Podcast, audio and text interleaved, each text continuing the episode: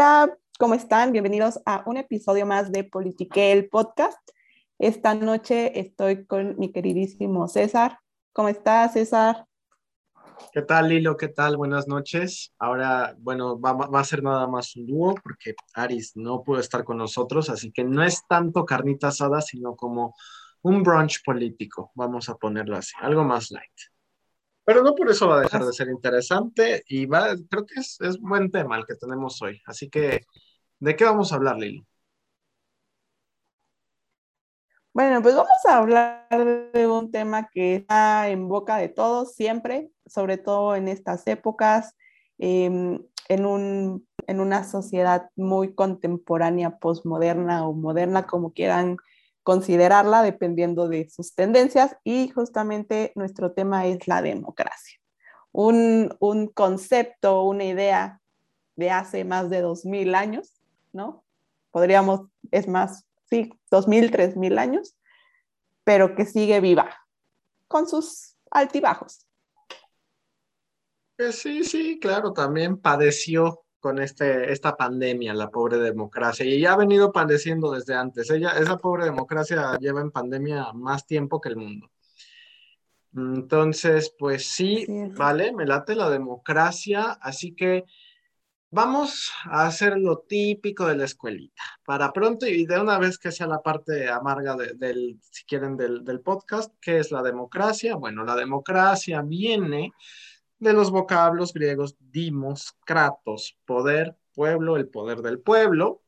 Esto es en la antigua Grecia. Y la pregunta que yo tengo, ¿la democracia griega, desde nuestra perspectiva, era democrática? Así como nosotros conceptualizamos la democracia hoy en día, ¿podríamos tachar a la democracia griega de democrática o dos, tres? Dos, tres, definitivamente dos, tres, porque al final de cuentas tenemos que situarnos en la realidad social histórica del momento. Antigua Grecia, quienes eran ciudadanos eran los hombres, los que tenían un estatus, una jerarquía alta, y los demás, incluyendo las mujeres, bye, no eran ciudadanos. Entonces, desde ese, desde ese punto de vista, no todos podían participar y por lo tanto no todos eran, eh, bueno, pues podían acceder a una, a, decisión pública, a una decisión política. Entonces, definitivamente, la antigüedad tampoco podríamos decir que es una forma de, eh, de gobierno democrática pura, ¿no? Pura, pura. Exacto, sí. Haciendo un resumen, hombres libres nacidos en la polis, es decir, la ciudad, y que en ciertos casos hubieran oído a la batalla o hubiesen eh, llevado a cabo un cierto entrenamiento militar, algo como estilo servicio militar. Esos eran los que tenían una voz y voto dentro de esta, de esta sociedad. Entonces, pues la democracia ahí, además de ser una práctica política, también resultaba un privilegio, algo a lo que no todos tenían acceso. Entonces, esos son los orígenes de la democracia que si lo vemos desde nuestra perspectiva actual con las definiciones actuales de democracia, pues no resultaría tan democrático, pero bueno, es una idea que se evolucionó, se, bueno, se transformó totalmente y está en lo que ahorita tenemos, que ya después veremos si está bien, está mal, ahorita vamos para eso. Claro, Entonces, al final de cuentas la, la democracia viene siendo un ideal, ¿no? Un ideal social que perseguía la comunidad griega y que tal vez a, muchos no les, no les encantó la idea y que justamente por ese desencanto desaparece la democracia por mucho, mucho tiempo. Principalmente voy a poner el, el tiempo de la Edad Media, que también ahí pues no fue tan obscura como realmente se dice que fue, pero de que definitivamente el poder estaba a manos de, ideologías religiosas es, es cierto, ¿no? Y que también no en toda la Edad Media era un poder religioso, porque si nos, si nos vamos a otros lugares, pues era diferente. Lo que sí es cierto es que la democracia desaparece por un largo tiempo de la vista de la sociedad como organización política y se, y se desarrollan otros sistemas políticos. Pero cuando resurge la democracia que hoy concebimos, que hoy tenemos, que podríamos decir que es la democracia moderna? Bueno, la democracia, como, como tú lo estás preguntando, ¿cuándo resurge después de esta época de Edad Media, monarquías, papados, reyes, dioses? Em, la, la democracia como tal, podemos rastrear sus inicios en Estados Unidos, justamente.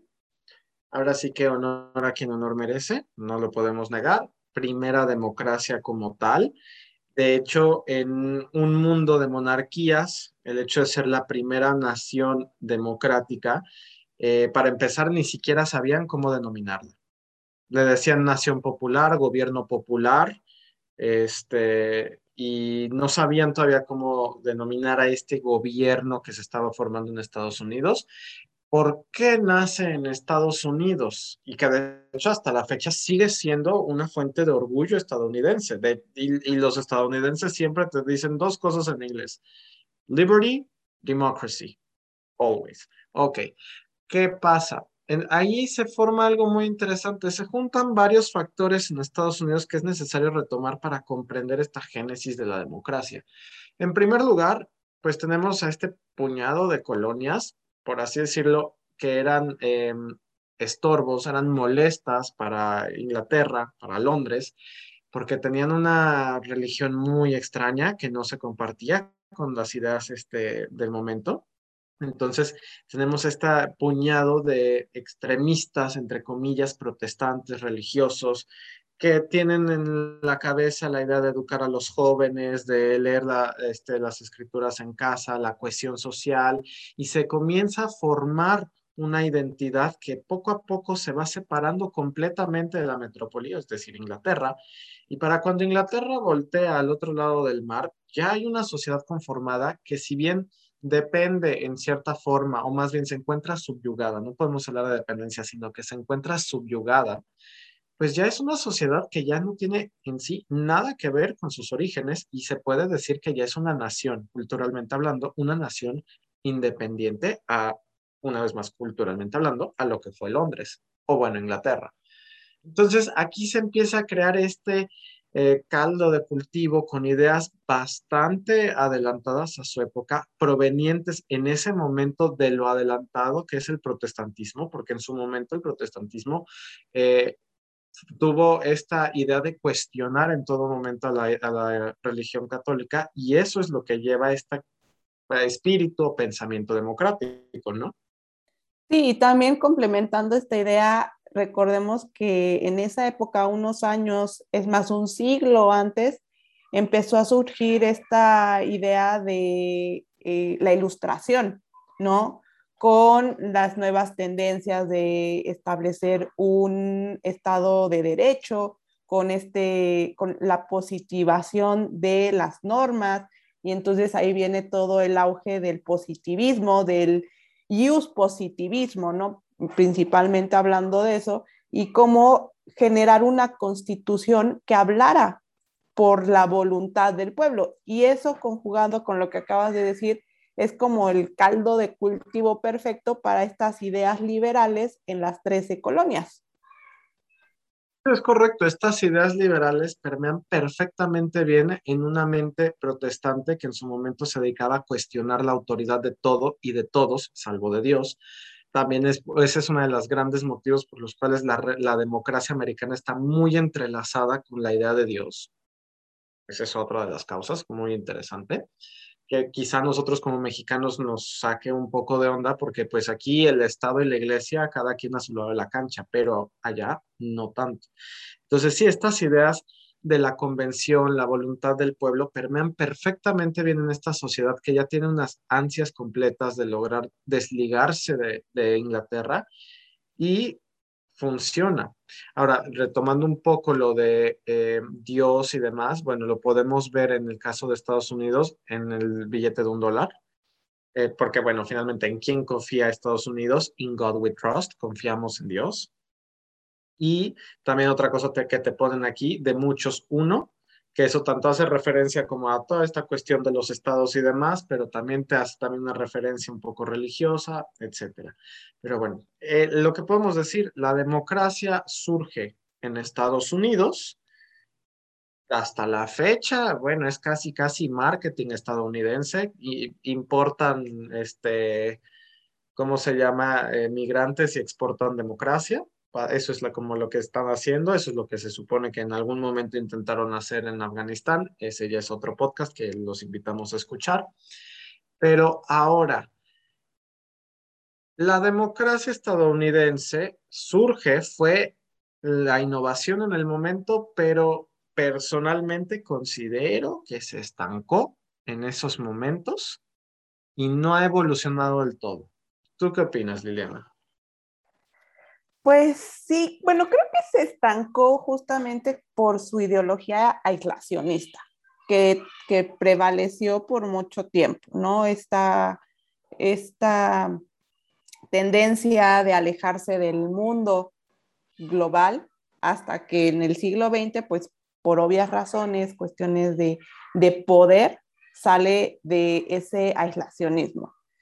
Se estancó, sí se estancó, y lo pudimos ver a principios de este año 2021, cuando es tomado el Capitolio y en donde prácticamente los ciudadanos estaban en un enojo del sistema democrático estadounidense.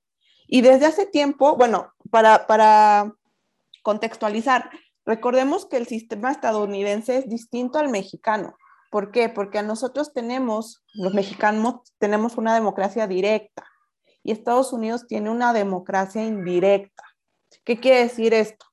Que eh, el sistema electoral estadounidense se compone de colegios, de colegios electorales, que son los que van a decidir el voto a favor de un presidente o de otro presidente como a partir de que, los ciudadanos estadounidenses vayan y voten. Entonces, eso es, es más, este sistema, los mismos estadounidenses no lo comprenden. Si para nosotros es complejo comprenderlo, para algunos de ellos o muchos de ellos es muy, muy difícil también comprender por qué no cuenta mi voto como debería de contar porque al final de cuentas es una democracia indirecta, que en sus inicios fue pensada muy bien justamente para generar un filtro. muy cierto. de hecho, eso me recuerda a una de las clases que tuve en la carrera, un profesor buenísimo, que él abrió este tema durante la clase y lo definió muy facilito. El sistema electoral americano es un sistema hecho para que los campesinos analfabetas y letrados pudieran votar. Entonces, es un sistema que en su momento era necesario definitivamente porque pues estabas hablando de una gran cantidad, como lo decía este profesor, de campesinos, analfabetas, etcétera. Y se usaba esta modalidad de tabla rasa, o sea, una mesa limpia. ¿Qué pasa? Cada estado tiene una ponderación distinta y ahí es muy fácil. 50% de los votos más uno hacen que el Estado esté de un partido o del otro, son dos partidos, republicano y demócrata, y es en ese momento cuando si es un Estado con cierto peso político, cuestiones también de población, economía, se le va a dar una ponderación.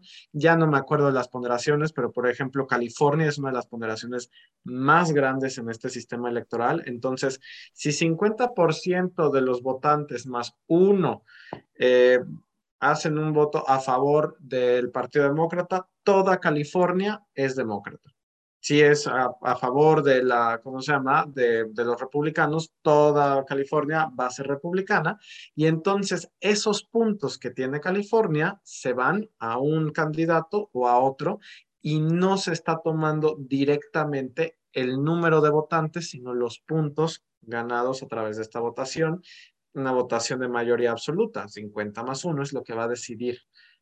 Pero en definitiva, como dices, es, pues ya, de hecho, algo que ya siempre se está tocando el tema en elecciones es la necesidad de una reforma electoral en Estados Unidos y sobre todo es el Partido Demócrata que más lo pelea porque probablemente con esta reforma sería uno de los partidos más beneficiados, sin duda alguna. De hecho, lo que también causa mucha confusión en el público americano es que de un lado, eh, siempre en las elecciones tienes el marcador de cómo va el puntaje de acuerdo a los estados y por otro lado tienes el balotaje, es decir, los votos. Entonces, vas viendo quién va ganando más puntos en los estados y quién va ganando más votos. Y finalmente uno nada más es por dato curioso, porque no tiene ninguna importancia. La relevancia realmente está en torno a los puntos de los estados. Fue lo que le pasó a Hillary Clinton con Donald Trump.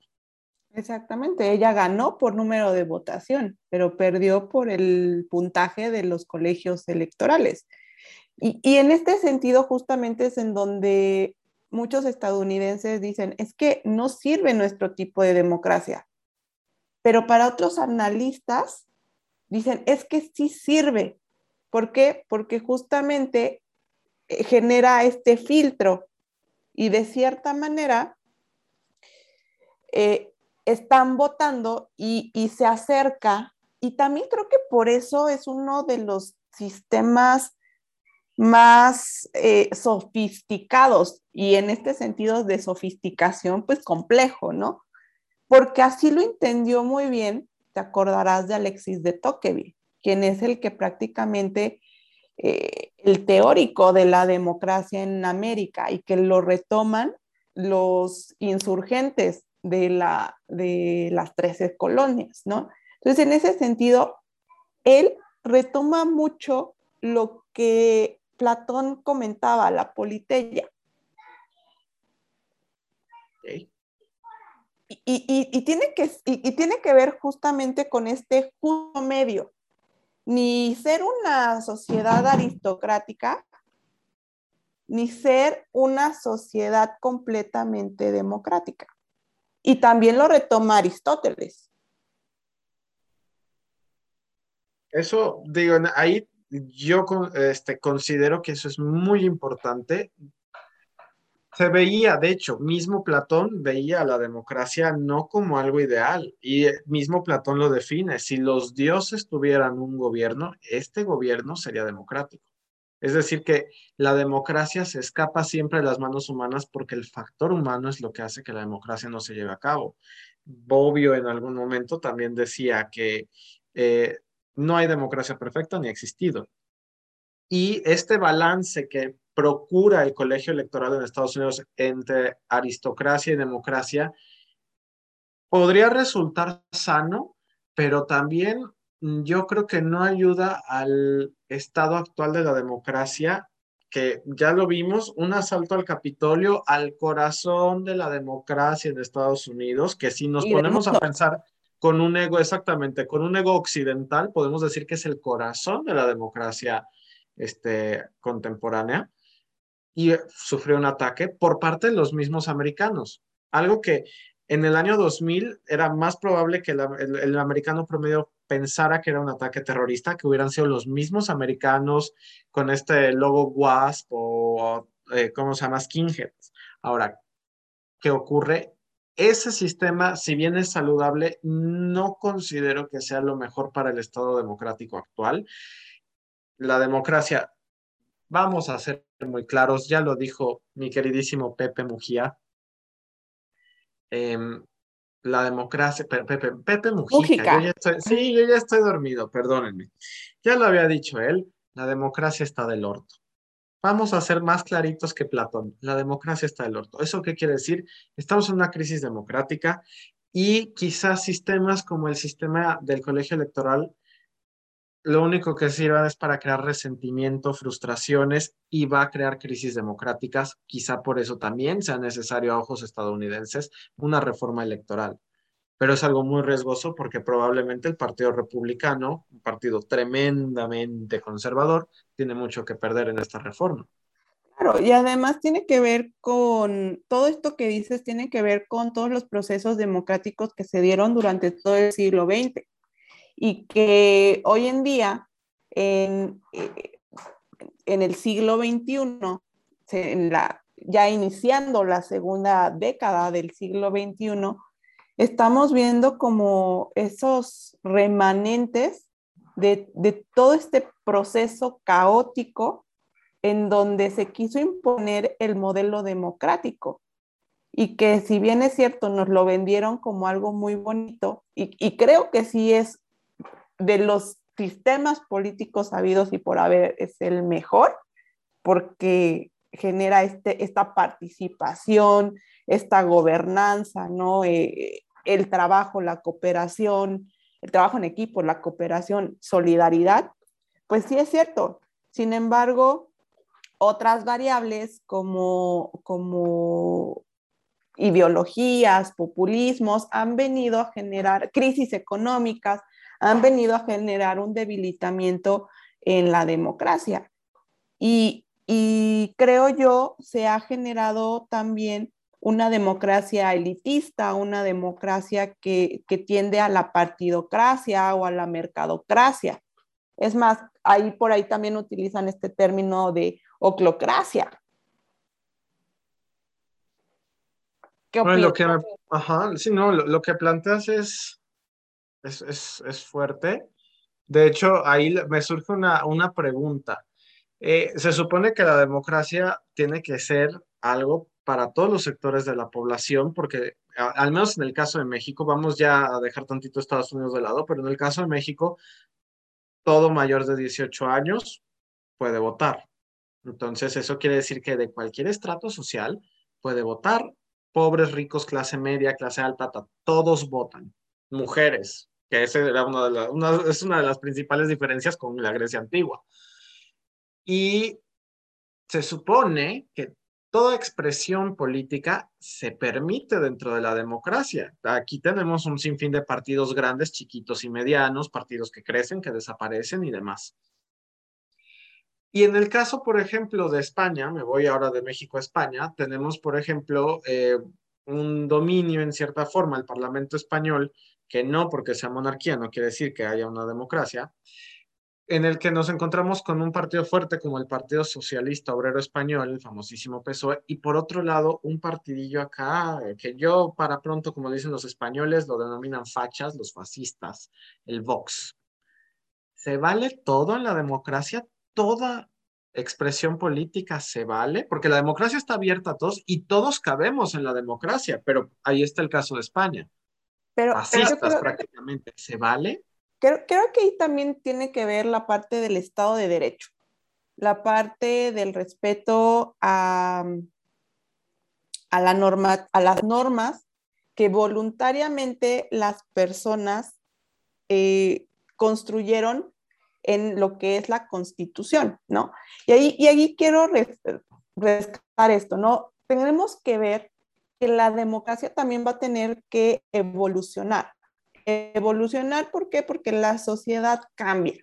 La sociedad también adquiere nuevas formas de hacer política, nuevas formas de hacer economía, nuevas formas de reunirse, de, de generar estos grupos que velen por, por, sus intereses, ¿no?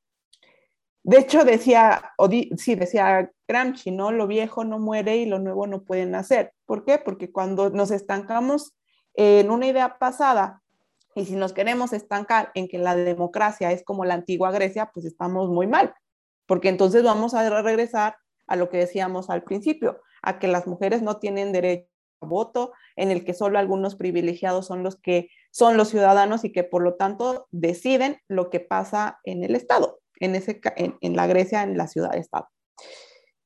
¿Qué pasa? Creo que sí, la democracia ha venido a mm, mover, ¿no? Estos, estos, estas minorías que por mucho tiempo habían sido invisibilizadas por el mismo sistema.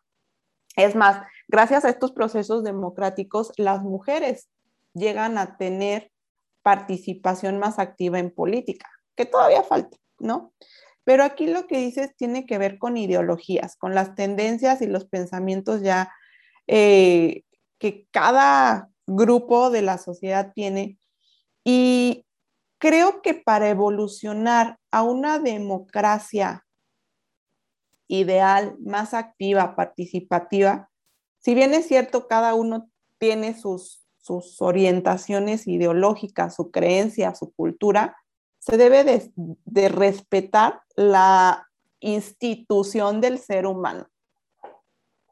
Y entonces, trabajar en beneficio de las personas, independientemente de las ideologías, que ya caigan como en esas pasiones y que eh, se digan y se avienten y que hagan cosas y, quieran llamar la atención, creo que ahí ya, se me, ya, sale del sentido democrático de la participación. Porque si bien es cierto, la democracia viene a abrir los espacios para participar, lo tenemos que hacer con respeto, con respecto a que hay otras opiniones y que no podemos imponer nuestra voluntad pueden ir al, episodio del poder, ¿no? Y que justamente tenemos que ver por el ser humano más allá de nuestros intereses. Creo que ahí ha estado el error, de ver por los intereses individuales o de grupo más que por los del bienestar general. Y es ahí donde hacemos que la democracia se debilite en nuestras, en nuestras, en nuestros pensamientos extremistas, ¿no? Creo yo. No, es, cierto, es cierto. Comparto la idea, pero yo lo veo como una paradoja a la que ha llegado la democracia de se vale todo, pero en el momento en el que se vale todo pueden incluirse elementos en esta rueda democrática que vulneran la misma democracia. Eh, bueno, ahí puso un ejemplo muy concreto que era un partido en España, ¿no? El Vox, tan desquiciados. Pero, por ejemplo, también eh, elementos que ya no tan específicos como vienen siendo un partido, sino herramientas de los que se sirven partidos, como por ejemplo este, que podrían ser el nacionalismo. Y entonces, ahí es una cosa como la sal en la comida, ¿no? Un poquito de, sal en la comida da un sazón muy rico, de repente te pasaste y tienes que tirarla a la basura. Y es lo mismo que pasa con el nacionalismo. Ese nacionalismo exacerbado que se está llevando a cabo no solo en ciertos partidos, sino en muchos países, está comenzando a vulnerar la democracia de una manera terrorífica y estamos empezando a ver que ya hay movimientos que, bueno, quizá decir antidemocráticos sea mucho, pero contrademocráticos en varios lugares, del, bueno, varios países, y que todos van más o menos siguiendo el mismo tenor, que viene una cuestión como del pasado, una cuestión nacionalista, los problemas actuales. Y si tú bien dices que la democracia es de lo mejor que hemos llegado a tener, estoy de acuerdo contigo. No quiero sonar como un fascista del Vox, pero también el problema que tiene es que es muy lenta en algunos casos. A veces que la democracia comience a dar resultados es complejísimo. Tenemos el capítulo de Afganistán que ya mismo Joe Biden dijo, nos pusimos a construir una nación cuando no teníamos que hacerlo porque cuántos años les tomó a ellos llevar a cabo incipientes em, instituciones democráticas y en 11 días se fueron a la basura, ¿no? Entonces, es una cosa muy delicada que si bien requiere muchos sacrificios, también puede tardar mucho tiempo en rendir frutos. Y eso es algo que ocasiona las mismas crisis democráticas. Sí, completamente de acuerdo. y, y es justamente la consecuencia de, de todo nuestro pasado con el que no hemos podido, creo, reconciliarnos. No, no sabemos lidiar. Si tal, vez, si tal vez una reconciliación sea muy difícil, quizás saber siquiera lidiar con el pasado no hemos podido. Entonces, e, eso creo yo nos ha dejado estancados en este momento histórico en donde el hartazgo político, eh, la, poca credibilidad que tenemos hacia los gobernantes, sobre todo hablando en países de América Latina, ¿no? ¿Por qué? Porque vivimos en una constante de corrupción, en una constante de malos gobiernos porque no se generan las políticas públicas adecuadas, de ver por los intereses individuales o de grupo Y que entonces esto me lleva a hacer un círculo vicioso en donde yo, ciudadano, no creo en la política. Y como no creo en la política, no me involucro. Y como no, y como no quiero involucrarme, no participo. Y entonces ahí está el, el, círculo vicioso en donde no se rompe esta espiral, ¿no? Y, y, sigue, y sigue, y sigue. Y creo que por eso también actualmente eh, el índice de democracia, eh, de acuerdo con, con el... ¿Latino Barómetro? No, con la unidad de inteligencia del The Economist de ah, Inglaterra, eh, para, el 2020, ah, para el 2020 descendió algunos puntos, porque también se juntó la parte de la, de la pandemia, pero también vinieron otras cuestiones coyunturales, elecciones de Estados Unidos, la parte también en 2020 de el Black, la Black Lives Matter, ¿no? Black Lives Matter, ajá, el BLM, porque todo... Aparte, eh, todavía el retroceso, ¿no? De, también de el avance que ya se tenía en cuestión de perspectiva de género. Eh, y entonces esto va generando en los ciudadanos una percepción de, entonces, ¿para qué sirve la democracia? Ok, ahí hay dos puntos importantes que tocas. En primer lugar, nos estás dando a entender que la democracia está en crisis. Ya lo decía Mújica, del orto. Eh, bueno, si te digo América Latina, yo creo que mm, no acabamos definitivamente y en vez de brunch político, esto se va a volver, no sé, banquete político. Para ti, democráticamente hablando, ¿cuál es el, el, el país con el peor estado democrático en América Latina? Ay, este, Venezuela. Y los amigos venezolanos tal vez lo, yo que siento que Venezuela ya cayó en el descaro. Pues, es que, ¿sabes qué? Ya, escapa de la democracia. exactamente, es lo que te iba a decir. Venezuela ya cae en un sistema eh, autocrático, autoritario. Sí, ya está, claro, definitivamente. Disfrazado por democracia. Bueno, ya ni siquiera se toman la, o sea, mira, ya con los pobres venezolanos les están orinando encima y ni siquiera se toman la molestia de decir que es lluvia. Entonces yo ya, ya creo que ya ni siquiera se, se tienen la, la, mínima decencia de disfrazarlo de democracia, porque para empezar ya no ha de haber el presupuesto para disfrazarlo de democracia. No, pues con la inflación que tienen, la verdad es que la, sí está, es muy precario el, eh, la situación venezolana, el éxodo venezolano que se ha generado. Definitivamente.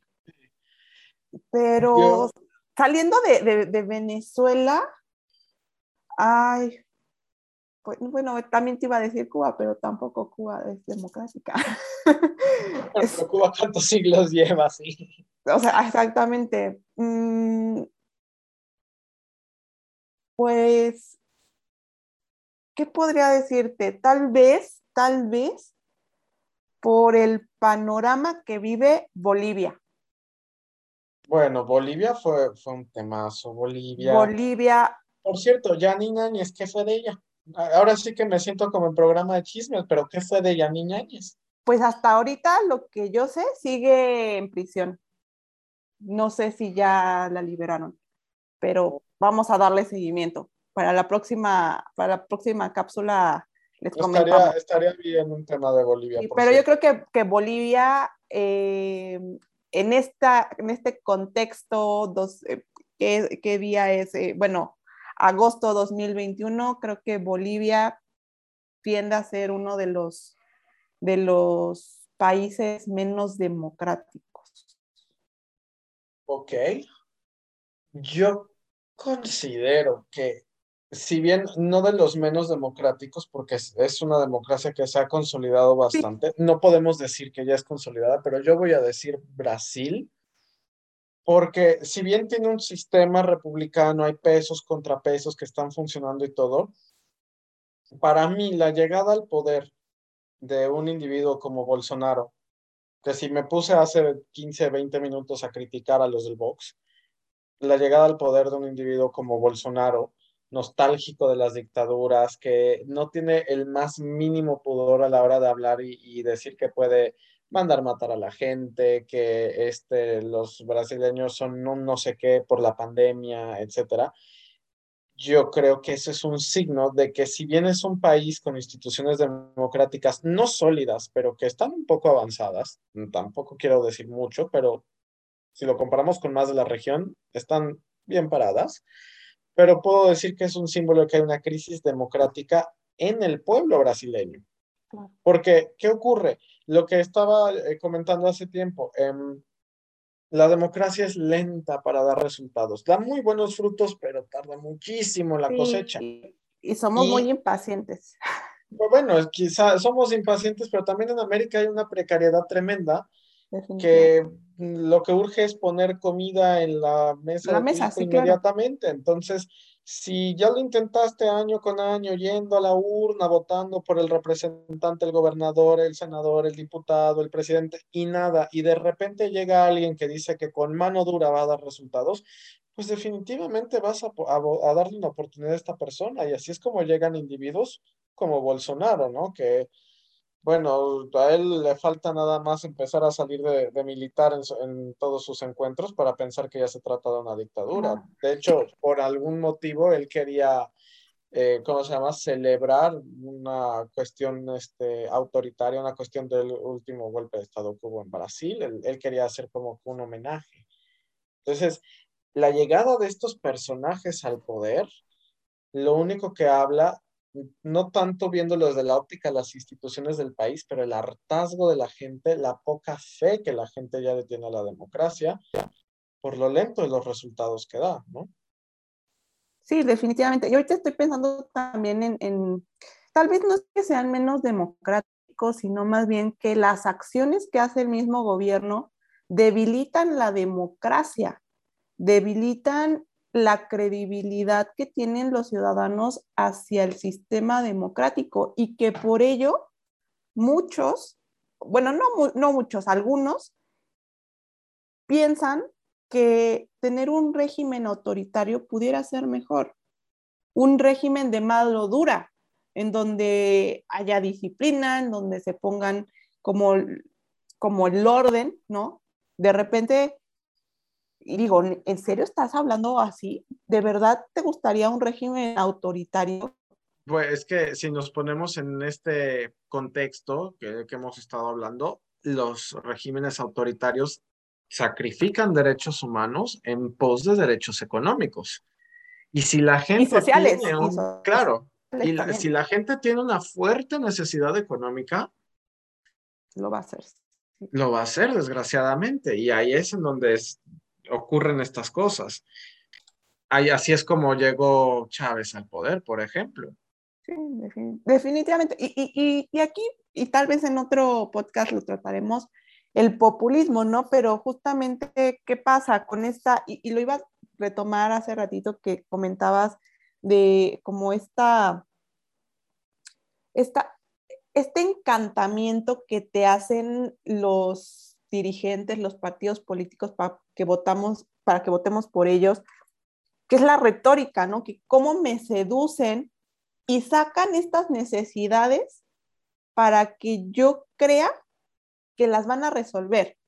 Y entonces generan como estas propuestas mágicas y que al final de cuentas no son viables y no pueden ser, eh, ser realizadas por X o Y razón, pero ahí está la retórica en seducir al ciudadano, decir, es que sí, te prometo que, y entonces caemos. Y caemos víctimas de la desesperación.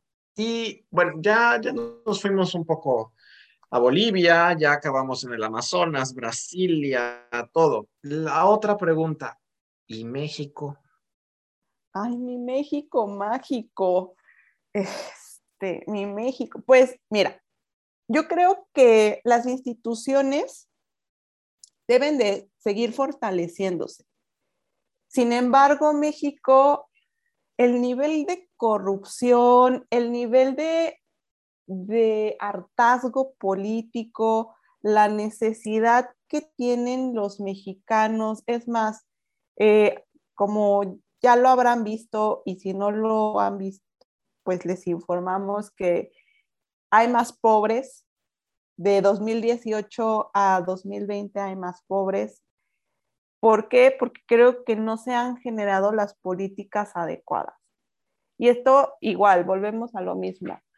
Genera este círculo vicioso en el que si a mí no me das oportunidades, si tu Estado no me das las oportunidades que yo como persona merezco, lo más básico, no te estoy pidiendo que me des eh, mi, canasta básica, no te, estoy pidiendo que me des las oportunidades que necesito para, para desarrollarme. Si no me dan esto, evidentemente voy a recurrir a la corrupción, voy a recurrir a la delincuencia organizada, voy a eh, recurrir a otras formas en las que en vez de fortalecer a la sociedad, la voy a debilitar por estas acciones que, si bien es cierto, te pueden sacar del apuro en el corto plazo, en el largo plazo tienden a destruir. Y entonces es ahí en donde, donde estamos excavando, creo que profundo y más profundo porque no hemos encontrado el fondo. Y, la verdad es que México tiene mucho para, para brillar, tiene mucho para generar eh, buenas, buenas cosas, buenas políticas públicas, pero también nuestra sociedad es de poca participación porque ya no nos identificamos con los políticos. Hacen falta liderazgos, hacen falta eh, fortalecer la responsabilidad ciudadana. Y ya, sí. Ah, es que yo, ahorita que, tocamos este tema de eh, participación, bueno, tuvimos la elección presidencial hace ya tiempo, acabamos de celebrar unas elecciones intermedias Em, fue gran cantidad de la gente que votó, obviamente no fue el 100% del padrón electoral, pero ¿cómo ves la cultura democrática en México? O sea, estamos, antes, por ejemplo, era muy común, muy común que vieras a la gente eh, eh, intentando como que concientizar ¿no? a otros sectores de la población de no acepten despensas, no acepten la tarjeta, no acepten el esto a cambio del voto, porque era una práctica común, ¿ok? Y ahora ya personalmente creo que la gente está un poco más educada en torno a la, a la, importancia, al valor del voto, en torno a la participación, y creo que sí ha rendido frutos toda esta concientización que el mismo pueblo ha hecho. Sí, definitivamente. Creo que si nos comparamos de hace 60, 70 años, definitivamente hemos avanzado. Hemos avanzado, ¿no? Sobre todo en las instituciones, porque hace 60, 70 años no teníamos instituciones como el INE, como el Tribunal Electoral. Bueno, es que bastaba el presidente para hacer todas las instituciones. Claro. Pero más que las instituciones me refiero a la labor del ciudadano. el ciudadano ha, ha comenzado a comprender la democracia ha comenzado, sí, ha, comprendido el, rol, el nicho que ocupa en todo este andamiaje y también ha comenzado a entender las herramientas que se le, está, que se le otorgan y que se, ha batallado, se ha luchado por ellas para podérselas dar y protegerlas. Yo veo algo interesante, por ejemplo, en la elección de eh, Ciudad de México, eh, que ahí tuvimos las alcaldías y también en las cámaras. Quiero creer pero no sé si me estoy adelantando. ¿Estamos evolucionando? Quiero creer que tal vez, tal vez evolucionar es mucho, porque tú lo dijiste, México mágico, pero al parecer quizá ya estamos comprendiendo este sistema de pesos y contrapesos. ¿Sabes qué? No me gustó lo que hizo tal gobernante. Vamos a bajarle un poco, vamos a darle un golpe en las cámaras, un estate quieto al fin estamos comprendiendo, porque generalmente lo que hacíamos en México era, ah, si vamos a votar por el partido morado, todas las cámaras que sean para el partido morado, porque el partido morado, pues para que gobierne bien. Y no comprendíamos esto de pesos, contrapesos, sentarte, obligar a tus personas, a, tus representantes a que se sienten a la mesa a negociar. Entonces creo que ya estamos más educaditos en ese aspecto, ¿no? Sí, definitivamente tocas un punto muy interesante y muy importante que tendríamos que analizar y que seguramente las próximas elecciones tendríamos que analizar de nuevo porque las personas, los votantes somos tan cambiantes, o sea, tan cambiantes, porque nos mueven los sentimientos, nos mueven las emociones. Y, y yo creo que, eh, bueno, nada más para contextualizar, la elección del 2018 cuando gana Andrés Manuel, ¿qué pasó? Ahí sí vimos como, bueno, es, es un partido nuevo, pero ojo, es un partido nuevo hecho por personas de antaño, de otros partidos, ¿no? Ah, pero, pero en, el, en, en, ese imaginario político colectivo es un partido nuevo, hay que darle la oportunidad. Además es liderado por Andrés Manuel, por Andrés Manuel, que es visto como un caudillo y que la imagen del caudillo en México es muy potente. Y entonces, ¿qué pasó ahí? Pues el voto fue en cascada. ¿Qué quiere decir esto? Que presidente Morena, eh, gobernador, en, donde hubo elecciones de gobernador, Morena, en donde hubo elecciones de diputados eh, locales, Morena, diputados federales, Morena, senadores en ese momento también Morena, eh, alcaldes Morena. Entonces, todo se fue a Morena. Y creo que con, con esa lección, también los ciudadanos nos empezamos a dar cuenta que tal vez no es tan, tan bueno votar por, por el mismo partido, porque como tú lo dices, necesitamos esos contrapesos, porque justamente fue cuando Morena gana eh, la mayoría, y no nada más la mayoría, la, mayoría es absoluta, perdón, ganó la mayoría calificada para poder prácticamente reformar a diestra y siniestra. Y es ahí donde creo los ciudadanos pudimos ver y decir, ah, por eso es importante los pesos y contrapesos. Un candado de seguridad a la constitución para que no cualquiera pueda meter mano ahí en cualquier momento a cualquier capricho de cualquier individuo. Y dije cualquiera en todo momento porque no quiero meterme en problemas políticos, nunca señalé a nadie. Pero eh, digo, es, es, algo que yo quería exponer. Siento que sí se ha avanzado, siento que ya hay más cultura, hay un poquito más de educación y bueno, eso también mete en muchísimos problemas a los gobernantes. Ahorita podemos decir que hay un berrinchillo por ahí en algún lugar de Ciudad de México porque las cámaras ya no están tan dóciles. Claro, no, y además también creo que tiene mucho que ver con que ya lo dices, ¿no? La madurez de los ciudadanos para salir a votar.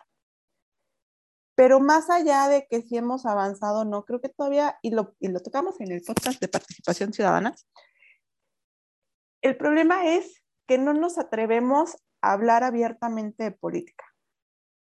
No nos atrevemos a tomar las decisiones que nosotros consideramos oportunas y que más bien siempre están dadas a partir de de una tendencia o de una percepción que yo estoy viendo y que no me quiero quedar fuera de eso, de esa realidad y que por lo tanto voy a seguir la corriente, porque si no, pues ya me fregué. Entonces, creo que también tendríamos que empezar a pensar diferente, a pensar diferente para ir construyendo cosas interesantes o mejores cosas, ¿no? Porque al final de cuentas es eso. Cuando pensamos diferente en esa diversidad de pensamientos es cuando innovamos, cuando podemos eh, construir una sociedad más justa, más inclusiva, porque es eso, ¿no? En, la, en la, diferencia, coincidir.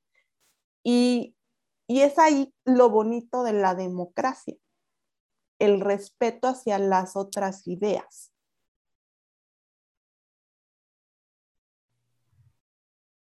Wow. Ok. Bueno, es que fue, fue, fue tanta la información, Lilo. Pero en definitiva, nos estamos, estamos aprendiendo, quizá aprendimos por la mala.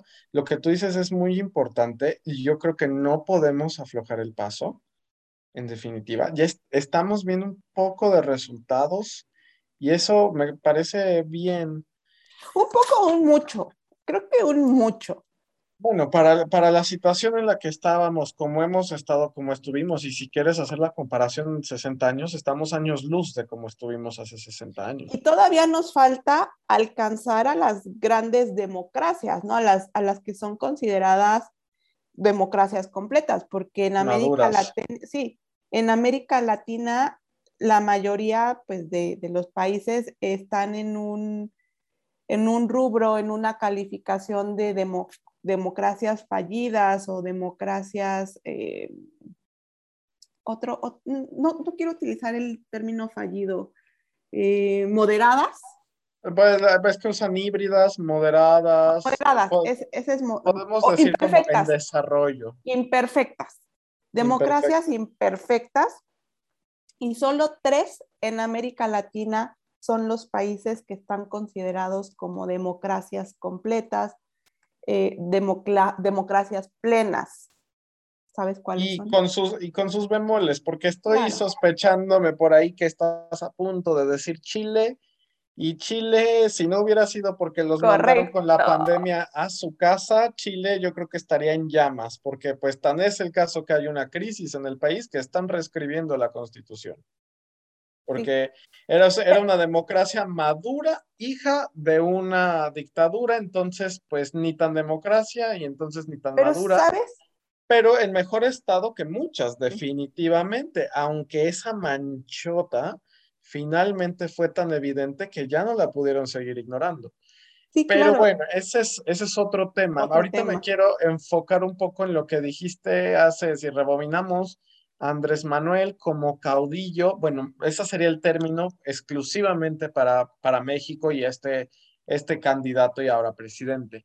Pero eh, México, Brasil, por ejemplo, Perú, nos encontramos, esos son los ejemplos este, latinoamericanos y son de las grandes naciones, culturalmente hablando de las grandes naciones de América Latina, que eh, tuvieron esta atracción por este tipo de personajes. En México es caudillo, pero bueno, Marta Tagle los denomina outsiders, ¿no? Los que están fuera del sistema. Que si bien me vas a decir cómo Andrés Manuel fuera del sistema, sí, es más viejo que el sistema, pero él supo colocarse o desmarcarse, claro. destacar y desmarcarse de, la, de los actores políticos usuales para decir, hey, estoy en contra de lo que se viene haciendo porque es injusto, me posiciono fuera de y yo como parte del pueblo, porque antes que político soy parte del pueblo y comprendo al pueblo, puedo hacer cambios porque yo no soy un político. Es decir, outsiders son estos políticos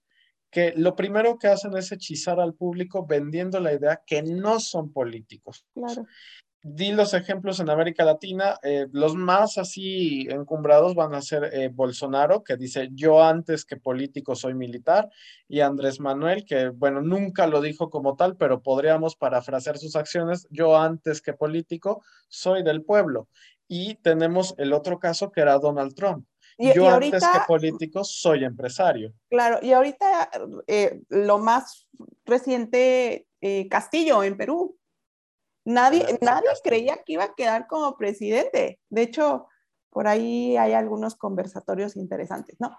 Pero justamente vienen a ser como, ah, mm, tú nunca vas a quedar como presidente y oh sorpresa. Porque y es que eso es el hartazgo que se tiene por este sistema que, ok, quizá no se ha fallido, pero que no ha dado los resultados esperados que se le ha hecho tanta propaganda y no ha dado estos resultados que empezamos nosotros a tener más fe en los externos, en los outsiders, en los no políticos que en los políticos y con su justa razón. Porque en definitiva yo no puedo decir, no, te puedo sacar una lista de 40 políticos que hayan hecho algo bueno en México, por ejemplo. No, y al final, y al final de cuentas es lo bonito de la democracia, porque todos tienen el derecho de participar.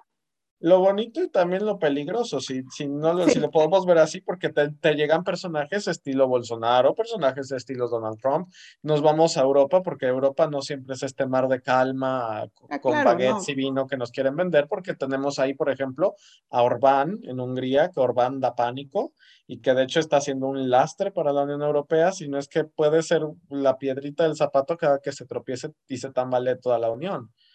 Eh, bueno, Putin ya será otro tema. Turquía, por ejemplo, ese es otro, otro tema muy interesante, Turquía. O de plano ya tenemos una situación más natural como Asia. Si somos demócratas, no lo somos. O sea, así de plano, ¿no? Han encontrado un punto medio, exactamente. Y es ahí justamente en donde va ya para ir cerrando. Ah, nada más como, como dato y para no dejar en el aire quiénes son los países con democracias plenas, además de Chile, Uruguay y Costa Rica. Los picos, sí, claro. Para que lo tengan en mente. la Suiza de América, Chile. Costa, Costa, Rica tendríamos que, también darle un, espacio para ir platicando un poco su éxito, ¿no? que, la verdad es que de los países centroamericanos que han podido salir poco a poco de, de pues, pues lo que es el, la pobreza y que a toda América Latina le es puedo el decir, principal problema.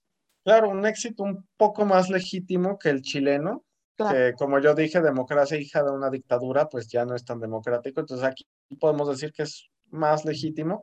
Y antes de que pasemos a las conclusiones, porque ya este brunch político ya, ya, ya no es brunch político, de cena. Pero, eh, ¿lo puedo preguntar en buen español o tengo que, que, que, medir mis palabras? Ah, adelante, ok. Esto es, es, una indirecta para los americanos, ¿no? Y, y, para todos los que también en su momento encumbramos la democracia. Es hasta casi, casi una cachetada a mi persona. Pero, ¿la democracia es a huevo? ¿Para pronto? O sea, porque... Eh, chan, chan, chan, chan. Sí, sí, o sea, la democracia es a huevo, me refiero a no sé, Medio Oriente y Estados Unidos, o sea, tienen que ser democráticos. Asia, tienen que ser democráticos. África, no hay que comer, pero tienen que ser democráticos. O sea, ¿y, qué pasa como con la este, autodeterminación de los pueblos?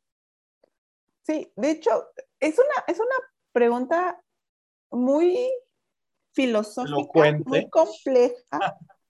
y sobre todo, y me regreso a esta idea que, que estaba hace unos minutos antes. Somos distintas sociedades que vivimos en distintos históricos y que además tenemos que adaptarnos a necesidades eh, sociales. Y entonces, creo en este sentido de que sí, definitivamente la democracia no esa fuerza. Que si bien es cierto, es el mejor sistema político que conocemos, lo es. Porque ya experimentamos, bueno, yo no, pero la historia, los autoritarismos, eh, ya experimentar, las, bueno, autoritarismos, dictaduras, eh, las monarquías absolutas, el poder del clero, el esclavismo.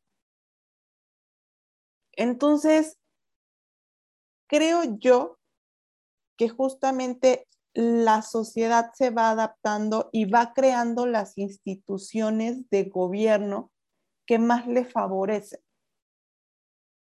Y por eso hay distintos tipos de democracia, porque además se adaptan al tipo de, población que tienen, a la tendencia que, llegan a tener o simplemente a su cultura, que, prácticamente es todo lo que acabo de decir. Bueno, o sea, yo ahora sí que consideré que era necesario tocar el tema porque eh, tenemos países, por ejemplo, como todos los que habíamos hablado, ¿no? Medio Oriente, que históricamente han sido teocracias, y que ahorita Occidente, en este afán de importar valores, porque solo los valores occidentales son los únicos que cuentan al parecer, este, tiene la obligación, y casi casi es el destino manifiesto, de decir, es que Medio Oriente tiene que ser democrático cuando son sociedades que han sido teocráticas por todo, toda la vida. Y ahorita en este momento, en este forzar a una sociedad democrática, ocurre lo que ocurre con radicalización de personas, personajes, milicias y demás, y, pasan las tragedias que pasan, ¿no? Entonces, definitivamente es lo mejor, pero yo creo que nada, nada puede ser obligado. Y ahí, ahí es en donde incluso la democracia misma tiene que aprender a respetar, porque si por vías democráticas se destrona la democracia, pues ni modo. Pero creo que lo mejor es lo que necesita el pueblo. Ok, vale. Creo que es eso. Definitivamente yo sí creo en el sistema democrático obviamente llevándolo hacia una redistribución del poder, llevándola hacia una justicia social, con el respeto hacia los derechos humanos, en donde el centro siempre, siempre el ser humano. Creo que eso sería lo ideal, pero cada, cada sociedad es distinta. Claro, estás hablando de años de historia, por ejemplo, Irán, ¿no? Siglos de historia y Persia, todo como para ahorita venir a decir, no, pues hijo, tienes que poner un McDonald's y un presidente, pero ya sabemos, eso es mucho tema. Y bueno, no es que quiera cortar el tema, pero sí. Entonces, conclusiones. ¿Hacia dónde va la democracia? ¿Hacia dónde va la democracia? Ok, bueno, viene... Mm, no estoy muy seguro que venga de, una época de auge o de una época de oro, porque siempre a la democracia se le ha retado por distintos factores, siempre se le ha retado. Si no era la Unión Soviética, era por cuestiones económicas, y si no eran Medio Oriente, y si no Asia, siempre se le ha retado. Nunca, yo creo que nunca se ha gozado de un estado pleno de democracia a nivel mundial. Eh, y por lo mismo, ¿hacia dónde va? Yo creo que va a seguir buscando este estado de plenitud democrática a nivel mundial que se encuentra con esta paradoja que yo dije, bueno, o sea, una cosa es que la democracia busque ser, bueno, no la democracia, sino que haya estados, naciones que busquen forzar la democracia para que esté en donde quizá no le corresponde. Y hacia dónde va? Ahorita va, yo creo que hacia una crisis, y no es que, más bien ya estamos en la crisis, ya estamos en la crisis democrática, ¿hacia dónde va? Pues a tocar fondo y no sabemos qué tan caro, qué tan doloroso sea cuando toque fondo, no sabemos qué tanto se pierda o incluso cuántas democracias no se pierdan en este tocar fondo, ¿no? Em, tenemos una crisis democrática muy fuerte en Medio Oriente, que bueno, toda la vida, Israel, que Israel mismo, que era uno de los países más democráticos y finalmente occidentales, aunque no, y sí, pues Netanyahu ocasionó estragos ahí, la Neset de todas maneras no se pone de acuerdo qué va a suceder. Eh, tenemos la salida de Angela Merkel, que en algún momento cuando Donald Trump no daba ningún, ni una ni otra, Angela Merkel fue incluso vista como la cabeza de Occidente para ciertas para ciertos, este, naciones. Y tenemos la salida de este gran personaje occidental que es sin duda alguna un si se habla de democracia en Europa, yo creo que se tiene que hablar de Angela Merkel y ya se va, frente a una Rusia que evidentemente no es democrática. Tenemos aparte una China que no opta por los nacionalismos, sino por el globalismo, y que si bien no tiene esta necesidad de exportar ideologías ni nada, tiene una sed de materias primas que es, va a tener que tener, va a tener que haber democracias sólidas en el mundo para lograr este, tener una relación sana con China. Y bueno, África, que apenas está consolidando los gobiernos, apenas están eh, sanando problemas elementales y la cuestión de derechos humanos, ahí va una conformación de la Unión este, Africana cuando ya la Unión Europea está en crisis. Entonces, va a tocar fondo esta crisis, sí, pero quién sabe qué tan caro nos salga y qué tanto nos duela. Sí, la verdad es que sí, yo también considero que la democracia está en crisis, pero creo yo que está en crisis porque no estamos haciendo lo oportuno ni lo prudente. Entonces, eh, yo sí, más bien, yo considero que, y complementando tu idea, ya que estamos en crisis, ¿qué tenemos que hacer? ¿Hacia dónde debería de ir la democracia? Hacia una deconstrucción de la misma democracia para conocer cuáles son los ideales actuales de las personas en los territorios, en los estados, redistribuir, eh, justamente tener esta redistribución social más participativa, solidaria y empática, comprender que estamos en, un, en una sociedad diversa y que de la diversidad tenemos que obtener la riqueza. Tenemos... Ahí sí, es, lo que dices es muy cierto. Sabes que la sociedad ha cambiado, la sociedad cambia muy rápido. México ha cambiado rápidamente. Hace poco estaba viendo un mapa de, de, los lugares donde se aprobó el matrimonio gay, cuando en el 2000 era un tabú completamente y ahorita tenemos casi gran parte del territorio nacional ya con matrimonio gay aprobado. Y yo siento que hay una desconexión brutal entre los vejestorios que nos gobiernan, que son, han sido como que se reciclan estos dinosaurios, se reciclan y sus ideas se reciclan, y las generaciones nuevas, vibrantes, enérgicas, juveniles, con las redes sociales, con acceso a información. Ahorita en México, por ejemplo, tenemos a personas desempleadas altamente capacitadas, altamente informales, y que el mensaje de estos dinosaurios en el poder evidentemente no llega a estas personas y lo que les llega a, estos, a estos jóvenes... No, exacto, lo que le llega a estos jóvenes no es de interés, porque ellos siguen con un discurso desfasado por 40 años y la mentalidad de muchos jóvenes ya va unos 10 años adelante. Sí, y justamente tenemos que reaprender la democracia. ¿Cómo la voy a adaptar a las necesidades de una sociedad cambiante, revolucionaria, revolucionaria no en el sentido guerrillero, revolucionaria que está justamente al mil por hora y que necesita justamente esta, eh, cubrir sus necesidades. Y entonces creo que solo así reinventando, reaprendiendo, generando más participación y comprender que somos una sociedad diversa y que en esa diversidad podemos construir algo mejor, solo así podremos tener una democracia eh, completa, una democracia plena, pero siempre y cuando se lleven las acciones oportunas para hacerlo. Y no nada más el gobierno, también... No, no definitivamente, todos estamos involucrados. Y es ahí donde es uno de los pies que coge a la democracia, que se necesitan varias partes trabajando como relojito suizo y bueno, pasa lo que pasa, ¿no? Así es. Entonces, sí, necesitamos ser más participativos y en esa participación demostrar nuestra solidaridad y empatía. Ok, y para cerrar, para cerrar, dos adjetivos que te lleguen a la mente para describir a la democracia en México en crisis, en crisis y em, constructiva. Ok.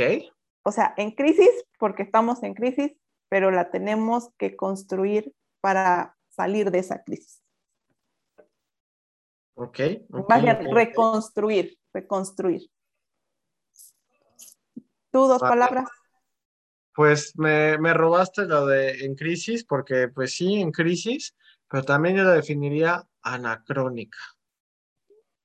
Porque, bueno, basta con ver, por ejemplo, las edades, por ejemplo, del gabinete. Digo, no, no te estoy diciendo que yo quiero tener a chavos de 16 años en el gabinete, pero estaba leyendo hace poco un texto que, por ejemplo, en si no me equivoco, Estado de México, estaban haciendo un fuerte gasto, por ejemplo, en radio y en panfletos, plena pandemia, en panfletos, cuando nadie quiere agarrar nada, y que estaban yendo de colonia en colonia para ver las necesidades ¿no? de la gente, haciendo de lado, por ejemplo, a los jóvenes, que no escuchamos radio, porque yo, yo hace siglos que no escucho nada ni AM ni FM. Eh, un panfleto, si antes de la pandemia no lo agarraba, ahora menos. Y honestamente, si vienen a mi colonia, ¿a mí qué? Yo tengo un celular en la mano.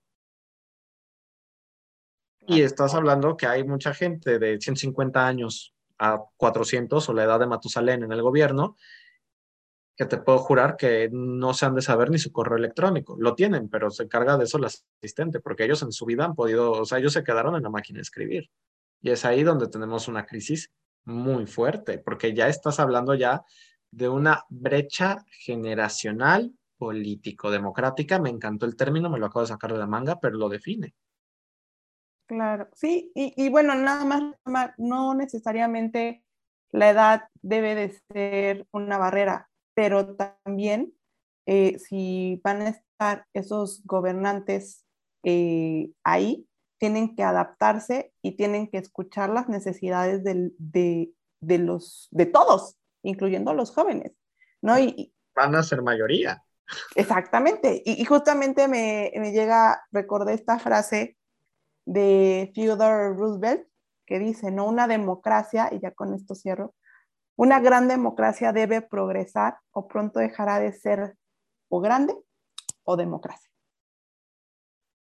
Y yo me acuerdo de una frase de un asesor político de gabinete, se la acuñan a Woodrow Wilson, pero realmente es de un asesor del gabinete de Woodrow Wilson que le dice muy hábilmente, la, la gente votará por quien se le diga, haciendo referencia a todos los procesos de propaganda. Entonces, son dos frases muy contrapuestas, pero ambas expresan todo y desgraciadamente así es. Y bueno, con eso yo creo que cerramos por hoy el tema. Muchas gracias por habernos escuchado. Vamos a estar con más contenido. Y pues por favor, manita arriba, síganos, recomiéndenos y nos estamos escuchando. Y como diría Ari, gracias por llegar hasta acá. Nos vemos, nos escuchamos en el próximo episodio. Muchas gracias.